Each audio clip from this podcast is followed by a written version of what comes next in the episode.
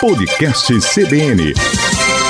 Bom dia, Maceió. Bom dia, Alagoas. Sejam bem-vindos a mais um episódio do podcast Acontece em Alagoas, trazendo aqui as principais informações do nosso estado para você. Hoje vamos começar com a resolução de alguns casos e, por consequência, um fim trágico de alguns deles que aconteceram nesta semana. A garotinha Giovana Ferreira da Silva, de 10 anos, que sofreu recentemente queimaduras após uma explosão de um aparelho de celular em Pão de Açúcar, infelizmente morreu neste domingo, dia 25. A morte foi informada pelo Hospital Geral do Estado, o HGE, onde a menina estava internada desde o último dia 15, quando foi transferida do Hospital de Emergência do Agreste. De acordo com a família, ela dormia com o irmãozinho quando o celular, que estava na tomada, explodiu, causando um incêndio no cômodo. O fogo se alastrou no mosquiteiro, na cama e no quarto por inteiro. Uma pessoa da família conseguiu resgatar as crianças e pediu socorro. Giovanna sofreu lesões extensas de segundo e terceiro graus em 40% do corpo, principalmente nos membros inferiores e superiores. Esse caso nos deixa mais um grande alerta nos cuidados necessários em relação ao uso dos nossos aparelhos celulares e as tomadas. Mesmo que algo tenha sido acidental, deve se manter atento aos possíveis riscos. Vamos agora para a resolução de mais um caso. A Avenida Fernandes Lima parou, literalmente, na manhã da sexta-feira, dia 23. Isso porque um motorista supostamente embriagado invadiu a contramão da avenida e atropelou motociclistas, causando pelo menos um óbito.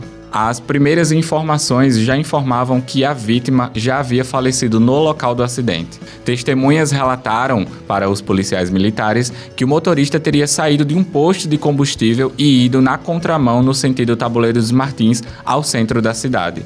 O homem foi detido e a SAMU socorreu as outras duas vítimas e as levaram para o Hospital Geral do Estado. O vigilante Pedro Alves de Souza morreu na hora. Quitéria Gonçalves de Amorim e José Cícero da Silva Santos, que estavam na outra motocicleta, foram socorridos. A mulher foi submetida por uma cirurgia e permanece internada. Já José Cícero morreu após passar por procedimentos cirúrgicos. Imagens mostravam que havia garrafas de cerveja dentro do veículo, que ficou com a frente completamente destruída. Inclusive, o airbag do condutor foi acionado devido ao impacto. As imagens também registradas mostravam muito sangue das vítimas na pista e peças de carro e das motos espalhadas pela rua. Agora, no sábado, o juiz Rodolfo Osório Gato decretou a prisão preventiva do bancário que provocou esse terrível acidente. A informação sobre a decisão da justiça foi confirmada pelo advogado do motorista, Diego Albuquerque. Saindo um pouco desses casos e falando de algo mais leve, você teria a sorte de encontrar um baú do tesouro quando fosse à praia? Bom, aqui em Alagoas você não encontrará um baú cheio de ouro, mas algumas caixas misteriosas. Isso porque outras caixas apareceram em praias de Alagoas nos últimos dias. Cerca de 10 surgiram neste domingo, dia 25, em Coruripe, município do Litoral Sul. Os pacotes são fardos de borracha provenientes de um navio alemão naufragado na Segunda Guerra Mundial. Segundo explicou o chefe da divisa técnico-ambiental do Ibama Alagoas, Rivaldo Couto Júnior, esses objetos são realmente fardos de borracha de látex natural vindo da antiga Indochina, uma antiga colônia francesa, que estava em naufrágio na época da Segunda Guerra Mundial. Os fardos estão aparecendo na costa desde 2019. Essas informações foram confirmadas com evidência evidências científicas em estudo liderado pela UFC. Durante pesquisas para tentar identificar a origem das manchas de óleo que surgiram no litoral do Nordeste no ano de 2019, pesquisadores do Instituto de Ciências do Mar da UFC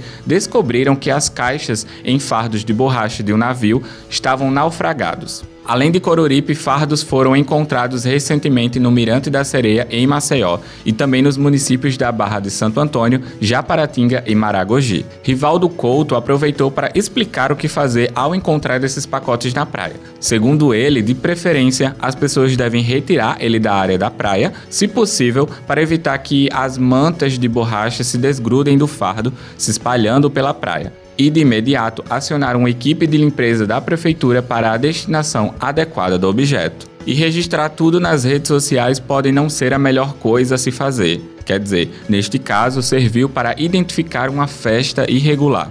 Olha só, mais uma festa clandestina foi encerrada pela polícia em Alagoas. Desta vez, o evento estava acontecendo em um sítio no bairro de Guaxuma, em Maceió e contava com 117 participantes. Isso tudo aconteceu na noite de sábado, dia 24. De acordo com a polícia, havia indícios de cobrança de ingresso para o acesso ao evento. A equipe de serviço do Batalhão de Polícia de Eventos recebeu informações acerca de uma provável organização de evento. Assim, acionaram a equipe de inteligência da unidade e descobriu a divulgação numa rede social, o Instagram.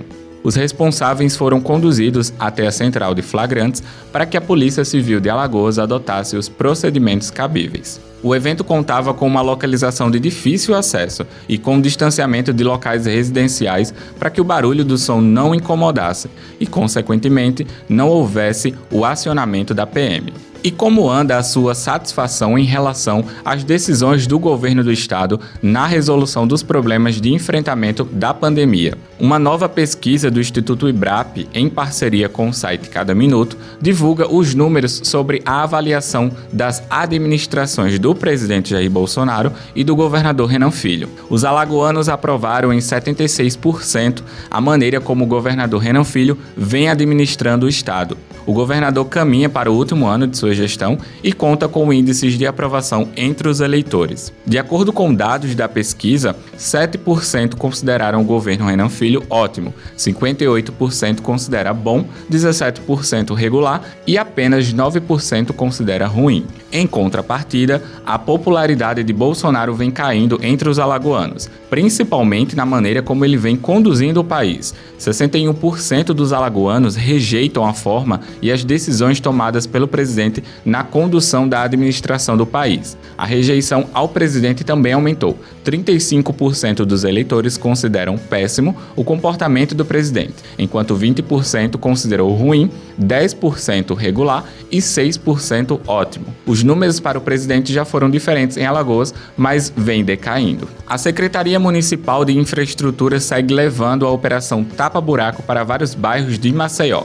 Na última semana, os bairros de Ponta Verde, Cruz das Almas, Jatiuca, Farol, Poço, Centro, Mangabeiras e Levada foram contemplados com as ações de melhorias nas vias que recebem grande fluxo de veículos. Os técnicos estiveram na rua José Cabral Acioli, na Ponta Verde, Avenida Gustavo Paiva e Rua São Francisco, em Cruz das Almas, Rua Nelson de Azevedo Souza e Avenida Almirante Álvaro Calheiros, no bairro da Jatiuca, Avenida Fernandes Lima e Rua Iris Alagoense, no Farol, Avenida da Paz e Humberto Mendes, localizadas no bairro do Poço, Rua Doutor Marinho Guzmão, no centro, Avenida Gustavo Paiva, no trecho localizado no bairro de Mangabeiras, Avenida Celeste Bezerra e Rua Santo Antônio, na Levada. Para a realização dos serviços, a equipe da Diretoria de Manutenção de Vias Urbanas da Seminfra utilizou 105 toneladas de massa asfáltica. A infraestrutura reforça que segue atenta às necessidades da população e, em caso de solicitação, o cidadão pode entrar em contato por meio de mensagens de WhatsApp nos dias de segunda a sexta-feira, das 8 às 14 horas. Assim, finalizamos mais um episódio do nosso podcast. Para mais informações, acesse nosso site cbnmaceió.com.br e fique por dentro do que acontece no estado e no Brasil. Você também pode sintonizar na 104,5 ou interagir conosco através do nosso Instagram. Eu lhe espero no próximo episódio. Até a próxima. Podcast CBN.